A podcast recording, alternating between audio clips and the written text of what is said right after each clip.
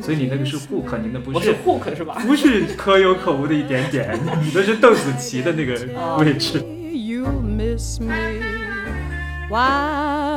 我感觉我人生没有所谓空虚过，嗯，呃，没有迷茫过。Hello，大家好，欢迎来到浪费时间，我是糖糖。今天是一个很特别的系列的第一期啊，我把这个系列叫做我在北京认识的一百个人。我的第一位来宾就是上次其实已经在我的节目里出现过的小 K，但是小 K 呢，他当时没有作为一个嘉宾来出现，是通过我口述的方式被大家认识的。然后当时那期节目其实是以小 K 和他的女朋友的故事作为背景，然后讲了讲小 K 在这个他的感情历程中带给我的一些影响。好，然后今天我就非常开心的把小 K 本人请到了现场，然后我们俩现在是坐在家里边面对面的进行聊天。那我还是先介绍一下小 K，然后再请小 K 跟大家打招呼。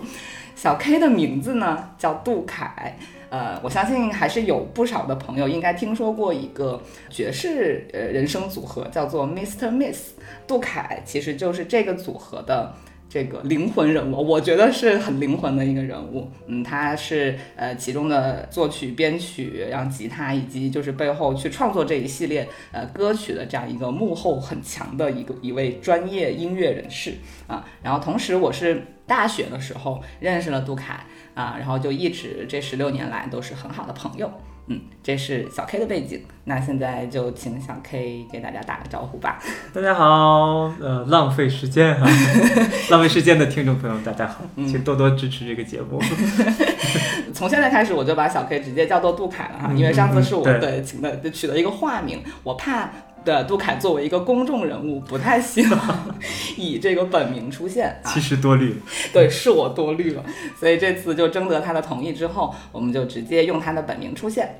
好，嗯，其实我跟杜凯的故事呢。要追溯到零六年啊，就是十六年前啊，就是我大一上学期的时候，我当时是作为初生牛犊吧，然后在学校参加北大十佳歌手。哦，对，我还我们还没有提到，我们俩其实都是北大的。对，这是我第一次就是公开的说这个信息。然后是吗？你 对，你的听众都不知道你的学历。对，因为我之前觉得没啥必要，但我觉得我从做这个系列开始，可以告诉大家这样一个信息。因为我后期会请到的可能不少的朋友都是我在北大认识的，所以我觉得这个背景还是需要正式的介绍一下。对，好，回到我们的这个呃认识的经历来。嗯，我和杜凯就是在我刚进大学，然后参加十佳歌手的这个初赛上认识的。然后应该是那个时候啊，我身边的好多朋友都说啊，有一个大一的女生唱歌特别好听，我们就是传奇的人物这样子。呃，我参加十佳初赛的时候，杜凯是评委之一。然后我记得你当时是非常嘻哈的风格，坐在下面，跟别人都很不一样。你还记得吧？哇，这这茬我有点不记得，但 但确实那个时候我大概上大三，你你上大一吧？对，我上大一。然后就是刚好喜欢那个风格的时候，就会就很中二的穿了一身那个，但是很扎眼，因为。那一排做的都很中规中矩，就你是第一眼就能看到的那种角色。我现在翻出来那个时候照片，就觉得惨不忍睹，没有办法看。哎，再加上那个时候就身材不是很好，就穿那个大的就就就很很遮遮一遮。对对对对对。当时不是初赛结束之后，嗯，我又忘了你是呃怎么找到我，然后我们去合作的第一首歌嘛。对对。然后那首歌当时在我看来就是非常的洋气啊，虽然我在里面出现的 非常短暂。非常遗憾，就是没能去现场演出。但是我听到最后录出来的那个版本，我就觉得这就很超前。呃，我认真听了歌词之后，就发现歌词也很敢写。然后你念的那个方式，我也没有在那个年龄听到同龄人也好，或者当时有中国谁在这个领域做得很好的。啊，我就不太清楚。现现在这个时候，因为大家都已经对嘻哈的了解已经已经过了很多了，再回过头去看那个时候就不值一提了。但是那个年代我们比较喜欢的都是什么艾米纳姆啊，什么黑眼豆豆啊那样子。我我是从写那种民谣什么的，突然转到那个嘻哈没有一两年，然后就就咱们就合作那个歌了，那个等于是我写的第二个嘻哈的歌。因为我老听到嘻哈里有那个哎说哎说哎说说哎，突然有几句唱的很好听的人唱歌，后来看邓紫棋他们说那叫 hook 嘛，当时我们都不知道那叫 hook，因为那个时候唱 R&B 都很少的 R&B。就只有周杰伦、周杰伦呐啊，和周杰伦、陶喆，甚至大家不知道周杰伦那叫什么。嗯，所以那个时候整个的流行音乐的种类啊，什么太局限了，跟现在完全不是不是一个情况。对对对。所以，所以我听到你的那个声音以后就很兴奋的啊，还有人能这样唱歌。马上我们就合作第一首，所以你那个是 hook，你那不是 hook 是吧？不是可有可无的一点点，你那是邓紫棋的那个 位置。因为《狂欢》这首歌之前，我其实走的都是那种很土的路线，就是我会唱特别流行的歌，然后我也不太听国外的歌。然后我当时你要求我唱到那个高度，我的第一反应就是，哎。为什么会找我？因为我的声音是中低，所以我就会觉得那个是不是应该找一个更亮，或者是至少不像我还要用假声假的特费劲的那种，然后去唱。所以我当时就觉得，哎，你能看上我这把嗓子，然后我就觉得还挺 挺意外的。但是我当时就觉得，哎，反正好玩嘛，我就我就去录了。好久才等到，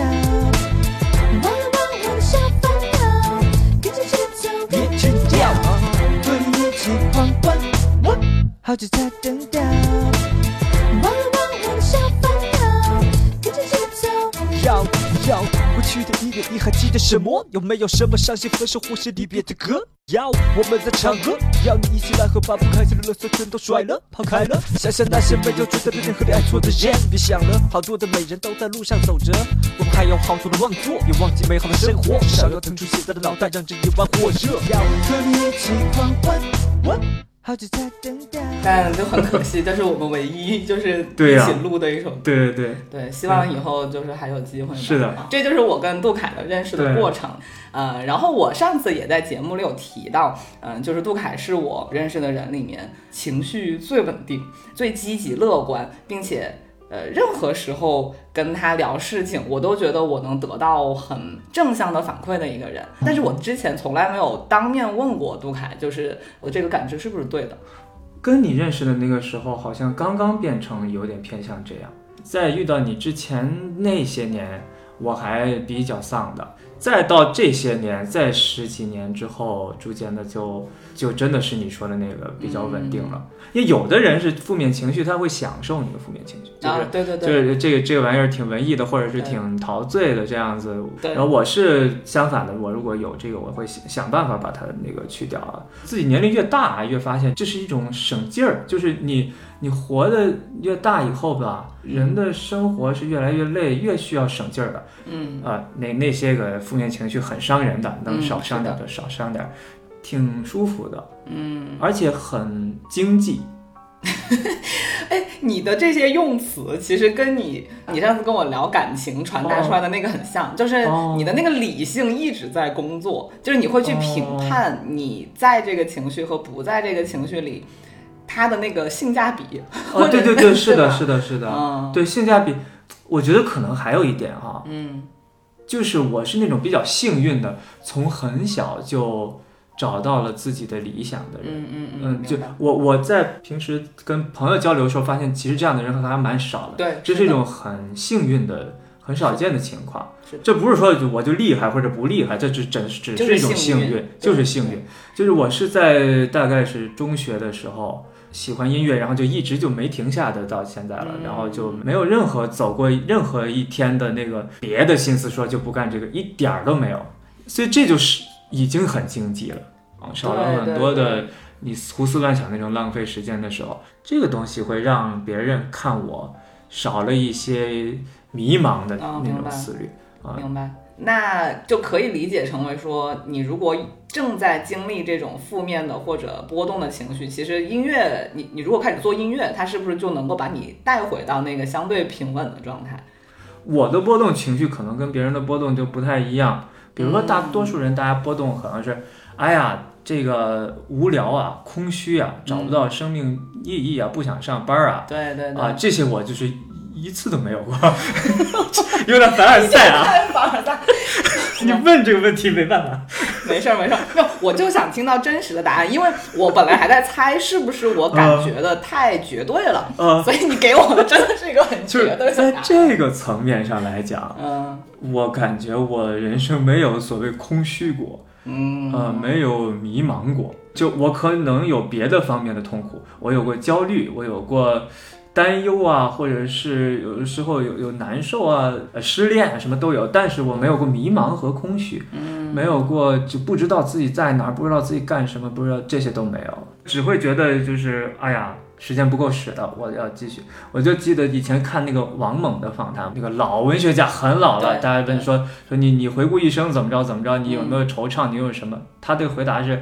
我来不及，我手上还有活儿，时间不够。他七十八十岁了呀，啊，一般人就是说已经可以停下了。对。但是他说我还手里还有活儿，就是别人说迷茫的时候，我不能理解，因为我手上还有活儿，我觉得时间来不及。明白。嗯。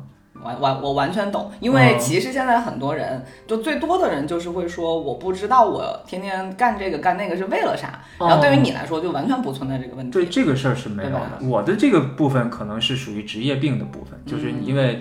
你做创作的人就好像你工人，你手会有茧子啊，或者有什么工伤啊。创作的人的工伤在脑子上面嘛，就是你会想事，有时候想邪性了，想累了，那个会造成一些心情的不好，那个是总是会有的。明白，嗯，这个我觉得是非常正常的。你如果跟我说你连这个都没有，我就觉得，那你就是天选之子吧。没有那个那那个还蛮多的啊，那个还蛮多的。明白，行，那我就通过这个问题证实了我的感觉是没有错的。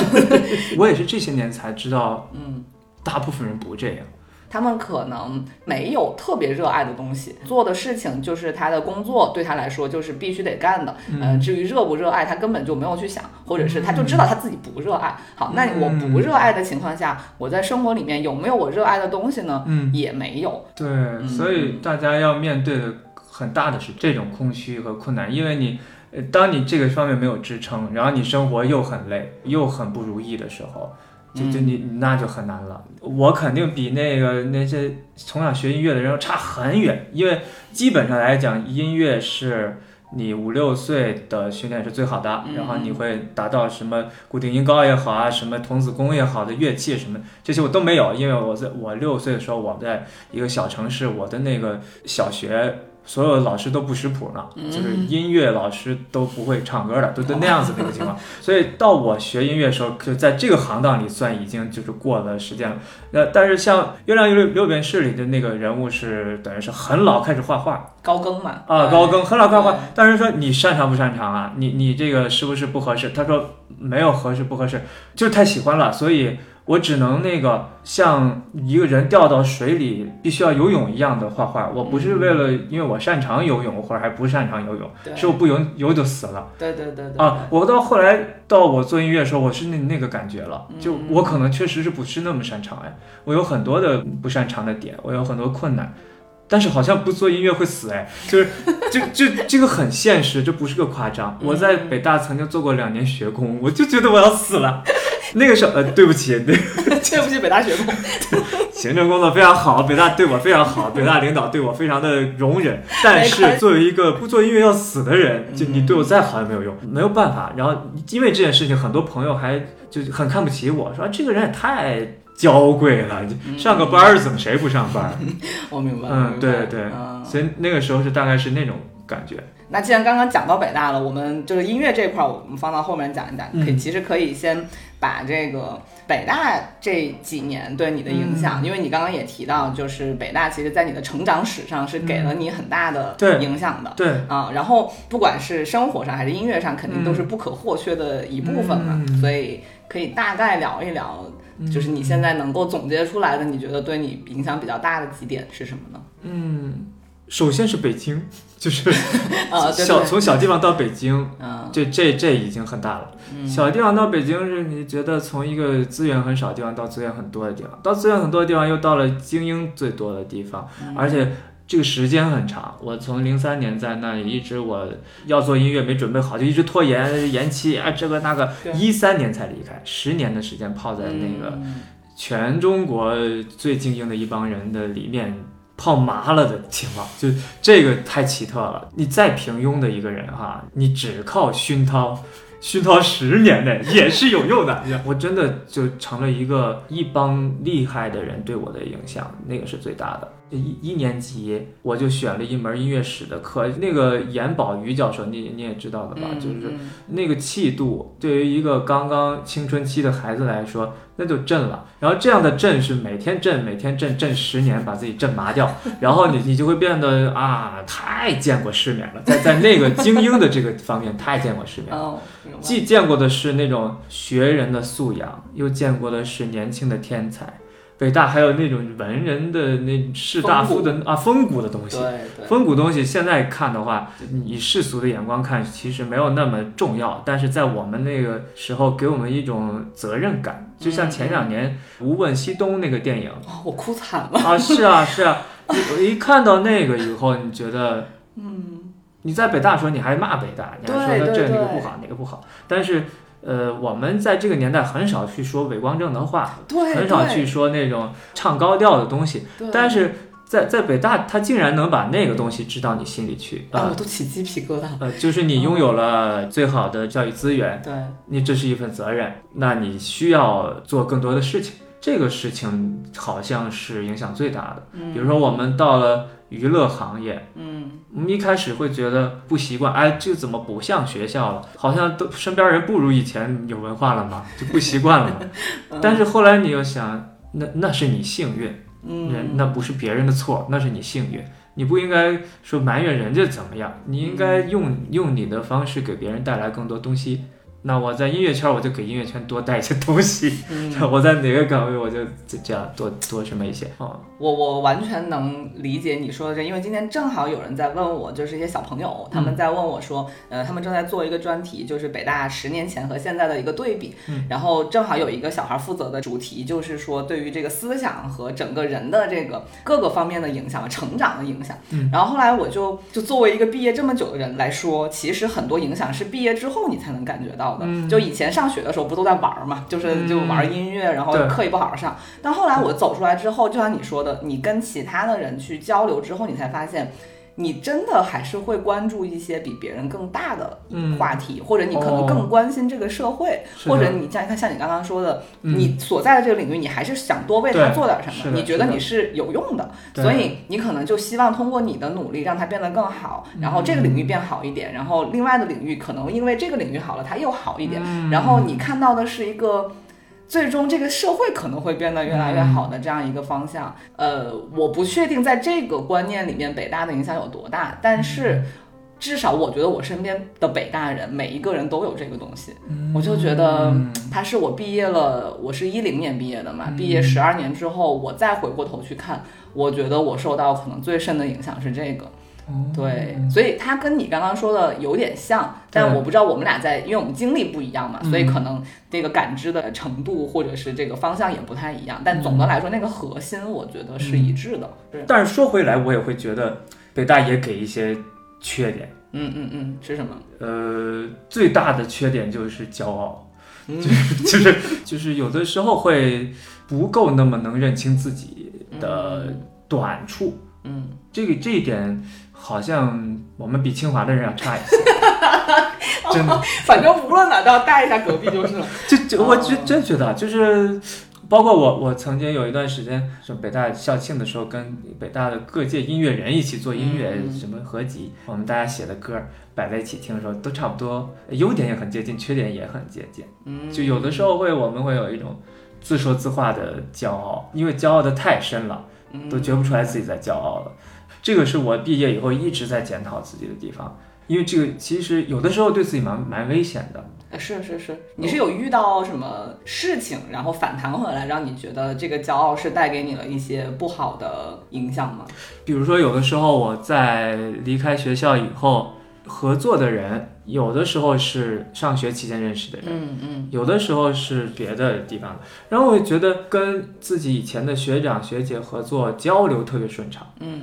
但是，工作起来总会有一些别人没有的困难，就是每个人意见都很多，是不是？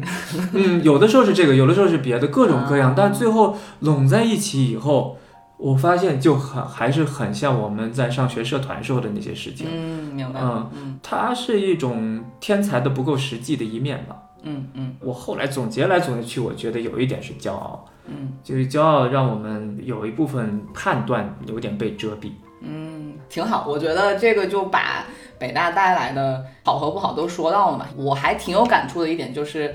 我我也挺格格不入的，在学校，就我也没没好好上我的专业课，因为我不太喜欢我的专业，然后我就老跟你们在那玩音乐嘛，然后我专业课的老师也不太喜欢我，然后就说起我来就觉得是我老干点那种不正经的事儿。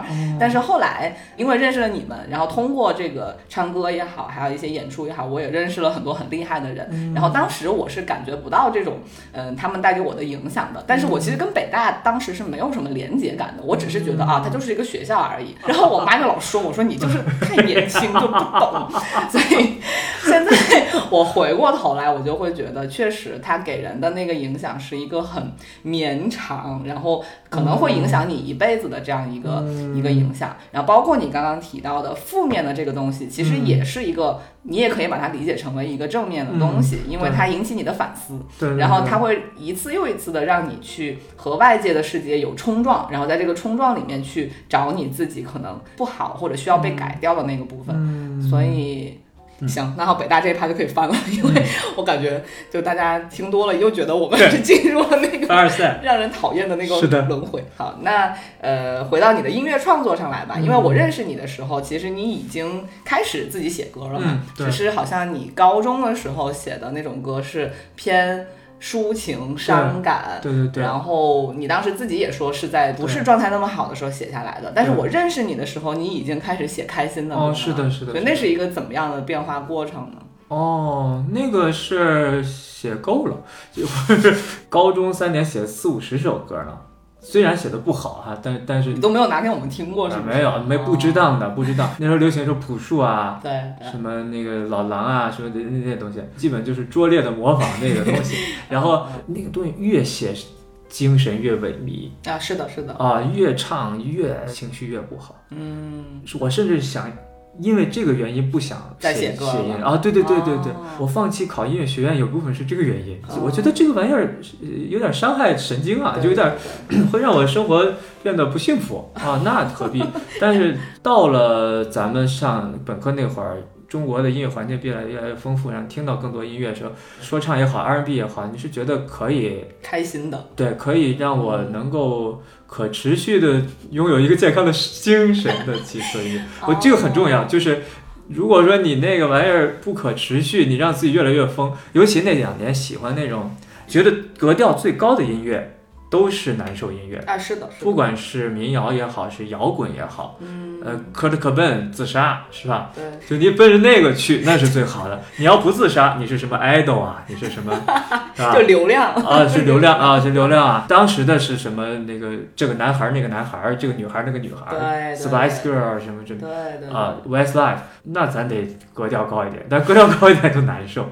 终于。就是找到了格调高一点也不难受的音乐，是在咱们认识那个那个时候，所以转到了那个，而且那个东西很难做，那东西刚刚开始弄的时候，我要需要练节奏，练了很久的节奏。嗯，呃，本来我节奏感不好，然后我为什么要玩说唱，是因为那个东西只有节奏。嗯，我把那个当一个专项练习，就是我先不玩旋律，只有节奏的话，这个这个比较重点突出一些，然后就是这样，就完全是出于这个原因唱说唱。怪不得。搞一搞这个，那节奏绝对上来了，又不干别的，然后然后那两三年。带调的歌都不听了，因为你当时给我刻了一张盘，我不知道你还记不记得？对，你跟我录完狂欢之后，你就你就把你的那个硬盘里面所有你当时听的歌都给我拷下来了，你就说，哎，去学习一下这些歌，就是你就说，我那时候好矫情。没有，但是我也是通过你那张碟，我是真的算是比较超前的听了那一些，因为你给我的每一个文件夹的那个名字都是那些歌手的名字，我都没有听过，一个都没听过。我可能唯一听过的是我现在都叫不出来，反正黑眼豆豆肯定在里面。对，然后再往后的就好多都是特别小众的。呃，当时是小众的，后来就都很流行了。对，当时很小众。然后当时我觉得哇，还有作业，压力好大。但是我又觉得这个东西肯定是未来的一个趋势也好，或者我觉得它是洋气的也好。然后我就觉得哎，是挺厉害的。所以你说到你之所以会从那个悲伤的转到这个上面，我也完全能理解。就是这个东西确实是能让人嗨起来的。我后来就因为你给我的那些音乐，我到现在为止都很喜欢听，就是节奏超强的音乐。我我后来认真的思考这个问题。我看起来是好像整天乐呵的人，但是我其实是不太容易开心起来的人。嗯啊，我其实是小的时候特别怕寂寞，所以我很需要那个那个啊刺激，很需要那个快乐音乐的刺激。但是我我发现其实那些很多那个沉溺在悲伤里的人，其实没有我伤心。比如我老闲的没事儿去思考什么宇宙边界死了以后什么样，或者我什么时候死，或者或者我出门会不会被车撞这种事情。呃，然后这种事情他们也不想。所以他们才能承受那个悲伤的重量。对啊，他们承受而且享受啊，他不会被那个击垮，我会被那个击垮的，我会垮到不能做了。明白。我到后来我也没有像那个时候那么极端了，因为我发现我自己找到我喜欢的音乐以后。那我也可以给人家捎带手写点悲伤，让他们享受一下。比如说我们的我们伊斯密斯专辑第一张，我就是乐呵的写，然后把留恋写疯了，你知道，就是结果我们上那个月下唱了一个你怎么不上天那么欢腾的歌，然后没有人给底下观众不买账啊，给我们弄下去了。你这么丑了，还要求这么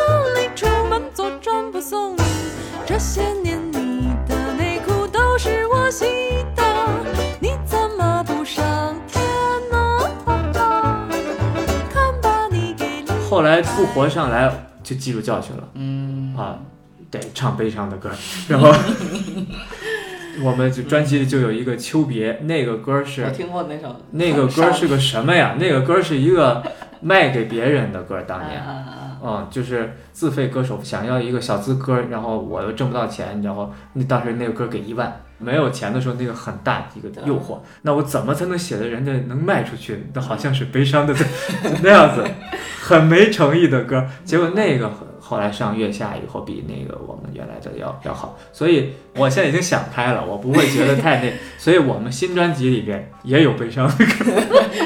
我明白，因为很多人会觉得悲伤的才是走心的，他总觉得开心的可能更流于那种。表面的开心，他不相信开心能走心，对。但其实就跟你看喜剧片儿或者是看脱口秀一样，是的，他其实没有那么肤浅。我我现在身处于市场里，我已经不打算改变人家的，我尊重这个，反正我自己不会再因为悲伤的歌而难受了。嗯，然后我就很平和的看待这件事情了，我就那悲伤是挺好的一个人之常情。对对对，你只要不全悲伤就行，多样一点。我们的新专辑有一些法式歌，现在啊，嗯，那应该挺可爱的吧？有可爱的法式歌，也有很悲伤的法式歌。我们这次要写，甚至正在写一个末日的歌，你知道吗？就是你能想象你们的风格怎么末日啊？呃，还没写出来呢。调侃末日是吗？所以我最近听的全是悲伤的歌，你信吗？就哎，你都听谁啊？我现在都好久不听歌了。我现在因为正在制作专辑当中，所以都还是为了工作听的。啊，现在听那些个。三四十年代法国商颂，专挑那个像那个巴黎圣母院音乐剧那个啊，我很喜欢，就那样，就为为了为了写那歌嘛，所以喜欢悲伤的歌的听众，我们不要冒犯到人家。不，我我其实现在还是会时不时的听，只是还是跟经历跟阅历有关系吧。对，但总的来说，你们的音乐还是算很特别很特别的，就是虽然它现在中国还算小众，但是我觉得喜欢你们的人就会非常非常喜欢。至少我觉得很稀缺吧，因为你们其实没有特别明确的竞争对手呀。是，对吧？这就是很牛逼的地方。对你当时跟刘恋组成这个组合的时候，你那个时候应该还没有确认是要做现在这种风格的音乐嘛？对。然后你当时好像是说，因为别的类型的音乐做着做着可能就过劲儿了，或者是它可能很快就不流行了。但这个东西可能要不就是还没有在中国完全起来，要不然就是是啥来着？我也忘了。对你，你可以说一说你们选择这种音乐风格的原因。哎呀，现在想来的话，那那那个思想很幼稚啊，那是一个又 变变得这么快吗？不是变呐，这是真的很幼稚，因为那个是一个学术逻辑，写论文就是这个人家写了，嗯，那个是人家写了，你别写了。流行音乐是商业逻辑，它不是学术逻辑，嗯。其实一开始这个是是挺有风险的，并不是人家想不到做这种音乐，是人家就就做对做了就就作死，做了就作死，最后没有存在活着的这种音乐。人家丁薇老师老早前就九十九十年代就有了，然后范晓萱卖的最不好的就是爵士名伶，就蓝旗袍那对啊，蓝旗袍也卖的对对，后边还有那些，包括小柯，现在就是一提爵士就就。你 不要跟我聊这个，都是这。做过爵士吗？啊，做过爵士啊！我最早做爵士还是受到他些影响的，但是他不做了。我有一次在一个活动上，我签给他一张我们专辑，就很胆战心惊送给他。我说：“小柯老师，我就受到您的 这个歌、这个歌、这个歌、这个歌、这个歌的影响，进入这个行当的，全是他当年的爵士。”哦，那他应该很开心吧？还有人能记得？我我因为我都没有听过他，甚至做过爵士。我我不确定他开心，因为他然后他这些年，只要是公开说话，都是在骂自己以前的东西。就是好吧？对，反正就是说，在市场逻辑上，这不是个聪明的事情。但是好在我们还蛮幸运的，因为虽然这个东西没有多少销路，嗯，但是好像这个东西我们擅长，刚好做出来这个以后会比做别的好一些。市场上来比的话，什么东西卖的好，什么东西卖的不好。但是市场卖好的这东西，你不见得能做得好。嗯嗯，因为我觉得你们被大家看到、听到，并且很喜欢的一个点，是因为你们其实你们的歌词还挺用心的，传达的那个理念吧。其实它同时又能够打到那些喜欢悲伤的歌的人。因为为什么那些人喜欢悲伤，是因为他们觉得走心，然后他们不喜欢开心，是因为以为开心的歌不走心。但你们的歌，在我看来吧，至少我觉得是又开心但又走心，就它可能是有一点生活哲学在里面。但是他有一种说无可奈何，但是世界就这样了，那我我还要活下去，我就用一种戏谑或者自嘲的态度我活下去，这样可能我自己也开心一点，然后我还能够给别人带去一点欢乐。就在你是这样的感觉，对，我是这么理解的。嗯，然后嗯，像那种比如说像传统的爵士也好，包括。呃，你们说之前是中国市场不买账的那些爵士，我觉得至少我没有听到就做到这一点的，就它可能是好听的，是洋气的，是跟国外的很多呃已经很经典的曲目相像的，但是他们没有加入，在我看来就是那么独特的东西。所以我当时听到你们最火的那些歌的时候，我就觉得，哎，呃，爵士肯定不是最大的卖点，但是你们的态度或者你们的。往里面灌输的那种很可爱的东西，是让你们没有竞争对手的原因。我们当时的想法好像是在跟市面上流行的歌词较劲，就是写第一张专辑的时候比较火的也是民谣音乐，包括摇滚音乐，大家拼着比谁看不懂，就就当时那个年代是那样啊。所以那个时候写大白话有点较较那个劲，就是。对。但你知道吗？这个东西。我们觉得很好，我们觉得很符合爵士乐的那种举重若轻感，就是你知道世界的那个困难，但是你还是笑对他。我就看那些大师，我就喜欢他们就是顺手来的那个样子，所以所以你你看到那感觉很很准确，就我希望把那个融入到所有的环节，包括表演的形式、歌词的感觉、唱的样子，就是你在。随随随便便的玩弄一个很难的东西，或者是应对一个很复杂的世界，但是你你从了太，但是我们又反思，这好像不是青少年音乐受众的心态，大家还是希望把自己的那个痛苦说出来。你们的受众是青少年为主吗？即便他我们不觉得是，但是流行音乐的受众是，年纪再大一点，大家没有时间听了。所以你们现在其实，比如说正在录新专辑，就已经开始有一些变化了吗？我我已经不再去想这个潇洒不潇洒、从容不从容什么这个事儿了。嗯嗯嗯，挺能理解，因为你们的这个成长史就很像一个人的成长史。你说小孩在青少年时期都是那样的，嗯。就是我要显得我跟你们不一样，对对吧？对对对然后你走到某个阶段，你就发现，哎，其实那个东西也没啥意思。是是，然后再来做可能自己觉得更真实或者是更真诚的东西。对对，就就那个火气过去了，你才能好好说话。对，但是你一定要经历了这个火气，你才能好好说话。对对对，这个倒是，这个跟北大我觉得大家东西也有一点像了，因为哎 我现在接触好多小孩儿，其实他们都还在那个火气里嗯，但我也能理解，因为我们也都是那么过来的。对，火气很可爱，对很可爱很很有生命力。对，那这个是你们的音乐风格一个大致的一个介绍吧。但中间我也知道，虽然你一开始说不做音乐就会死，嗯但是中间我记得我应该是一三还是一四年去找过你一次，我然后我知道你那个时候生活的很困难，嗯，就是住在一个平房里面，对。然后啊，就是但不是平房，是那个 我我不会叫那个房子，那个叫什么房？老房子啊，老房子，对，老房子，但是就是应该是三四层的那种，对对对吧？对对，小房子不是平房。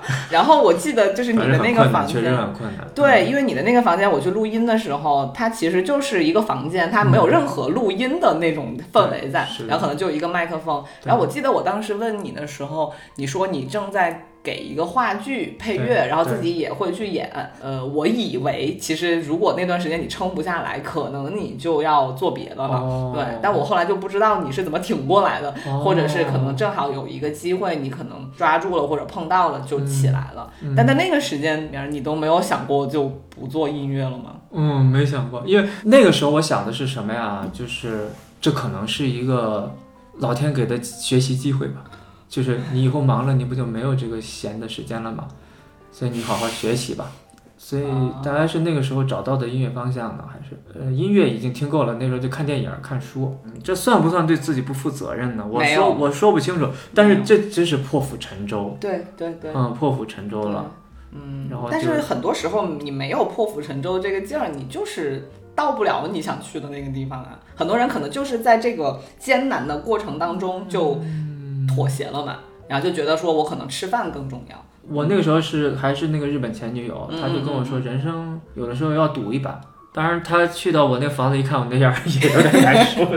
她当然是最让她受不了的是我吃饭没有吃饭的地方，我在椅子上吃饭，哦因为因为所有的桌子都摆满了那个设备。嗯，当然，这个情况一直持续到前两年都是这样，就是就是，但是对我来说，那会儿都已经有活儿接了，但凡有了一口饭吃，我就马上就很开心了，嗯，然后就觉得这个事儿可持续了。然后到后来，Miss Miss 有了公司，有了演出费，有了奖，有什么就简直就跟上天了一样。对我现在就是觉得还要啥不用了。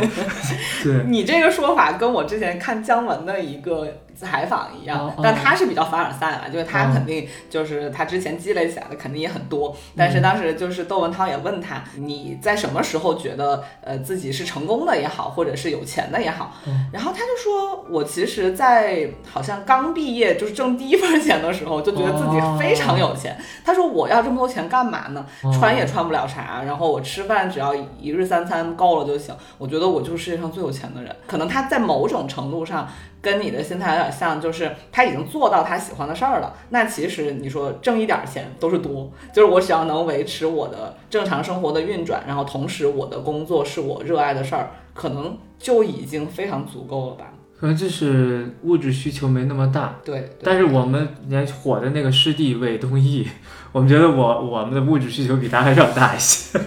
馒头我吃不了，真的，是我我我我得来点多的一些副食。就是再加点泡菜什么的。他他不是凡人啊，所以不在讨论范围之就是。大家每个人有自己的那个物质需求的，但你你确实你心里有了一个物质以外的追求东西啊，你就会物质的那个是的，没那么大。是的，啊是的。包括我最近居家办公嘛，然后我也在想说，你要是真的给我个几十上百万的，我能拿来干啥呢？我也不会去买房买车，我可能不需要那个东西，我可能我花钱把个团队起来，我可能让、哦对吧？大家一起做点事儿，我觉得这个哦是我觉得我更想要的东西。嗯然后或者说我租一个大一点的房子，我都不是说买一个房子，我就租一个，比如说我能够把其中一间作为我嗯工作室的，然后我觉得我就很够了。所以确实，你如果有一个自己还挺有热情的一个事业也好，嗯或者是要做的方向，其实那些所谓物质不物质的，确实好像没那么重要吧。嗯，就不太需要他填补。对对对对对，嗯好，那你这个其实我觉得艰难时期被你聊的，其实也没有那么艰难的感觉。那天你去我们那儿录歌，对，完了你请我吃了顿驴肉火烧，你知道，然后哦，我记得那是我第一次吃驴肉火烧，然后你非要请我吃饭，因为你我我我好像给你编了个小伴奏。对你也没收我钱，啊，然然后然后就吃饭，就吃啥吃特别说好吃的。我那个时候天天都是那个驴肉火烧。我记得一共也就二十块钱吧。对对对对对。那个时候我很多事儿不记得，那个驴肉火烧我记得，而且是吗那家店是什么样的我都记得。哦。对对对，。而且我记得你当时是住在三里河，是不是？对对对，因为。那是一个我从来没有去过的地方，嗯我就觉得，哎，因为我当时住在望京，我觉得特别远，哦就感觉你是与世隔绝的状态。哦，西城有一点那个那种仙气儿，就那种是，吧？现在也还是呃，仙风道骨的，不像一个大城市的样子，对，像是那种隐居的高人在的地方。对，然后再加上又没钱，还驴肉火烧。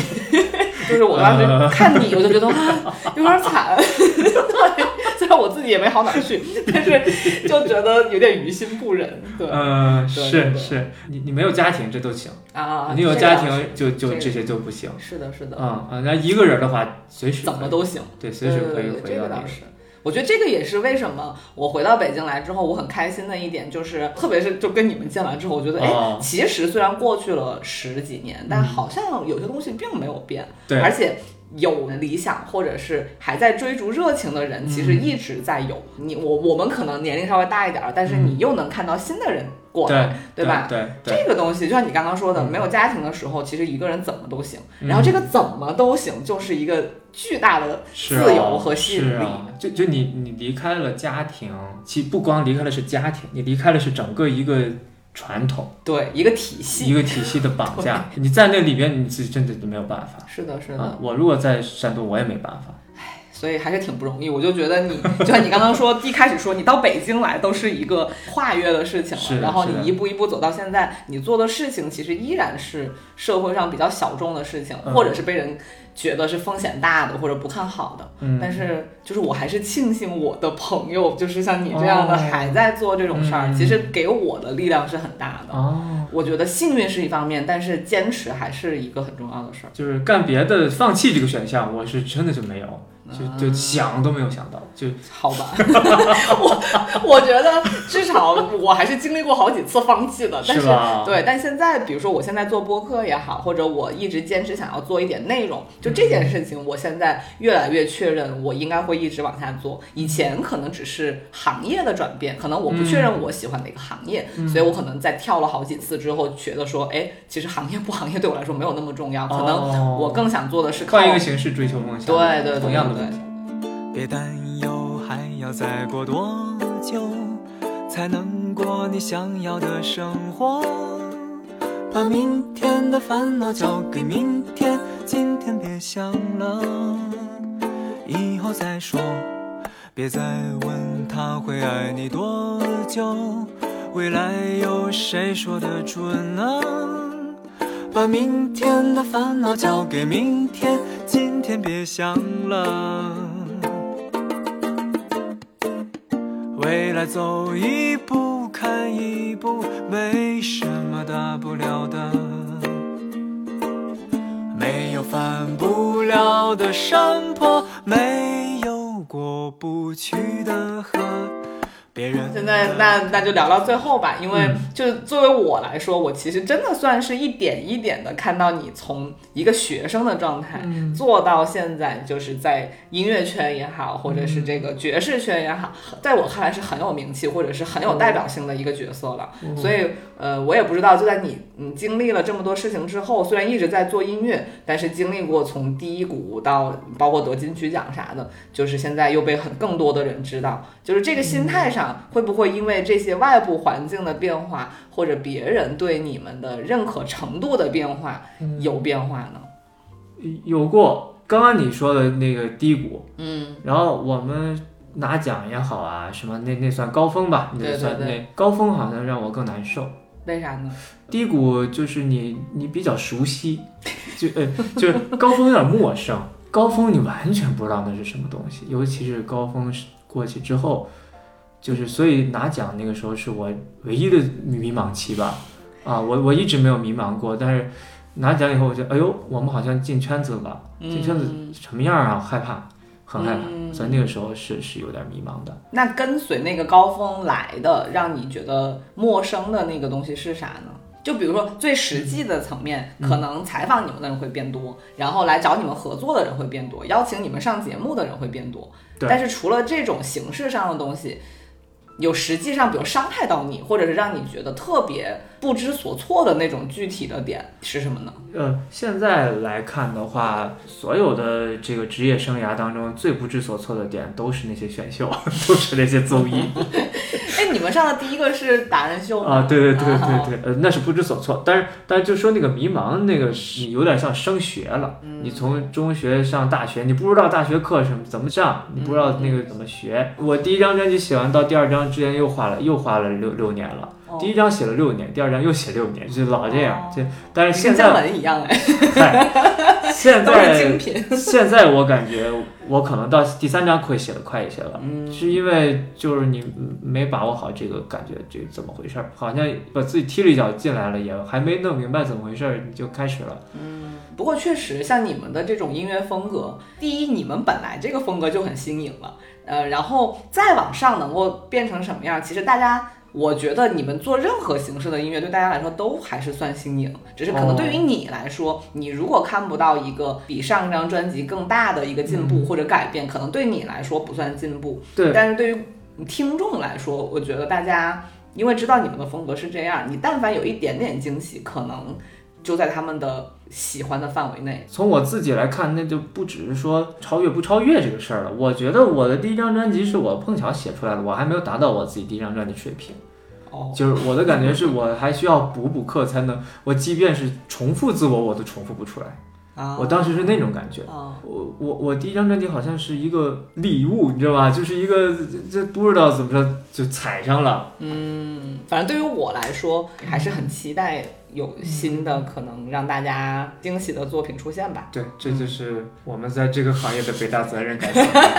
回到了这个点上。好的，呃，虽然可能聊音乐这个话题不是那么的普世，就是很多可能对音乐不感兴趣的朋友，说不定就没有从里面找到一些好像特别有共鸣的点。但总的来说，我觉得从北大聊起吧。我觉得从北大带给我们的影响来说，音乐可能是一个附加的一个价值。但是对于我们来说，呃，我们俩就认识这么多年。年也好，包括从北大的经历也好，它带给我们这么十几年的影响，是我们可能真正想去回溯的一个主要点。然后也希望大家多多关注 Mr. Miss 的新专辑，对，这是我自己自发的想推荐给大家。因为呃，作为我来说，为啥我跟杜凯能够做这么久的朋友，就是呃，身边就是依然怀有。梦想、理想、热情的人真的是越来越少。对，我觉得有一个真的就要珍惜一个。对，都是稀有物种了。对对。然后大家虽然都是一穷二白，就是很苦，就是感觉啥也没有，但是就是每天穷开心，做点自己喜欢的事儿。对对对。开心。然后像之前大家对这个杜凯的感情生活、感情的理念吧，给予了很高的评价。然后我们也都在跟他继续学习当中，所以希望在这个。系列的之后，呃，如果之后就是杜凯他们有更多的变化或者进展的话，可以再约他来聊一次吧。很多内容都是需要不断更新的。嗯，高兴。好的，聊了好久，我酒都喝完一瓶了。好的，那就先这样吧，谢谢大家。谢谢。嗯，那就下次再见。下次再见，拜拜。别人的看着总是好的，自己的又怕哪天搞丢了。把明天的烦恼交给明天，今天别想了。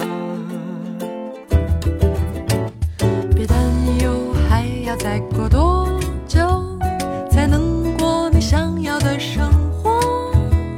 把明天的烦恼交给明天，今天别想了，以后再说。别再问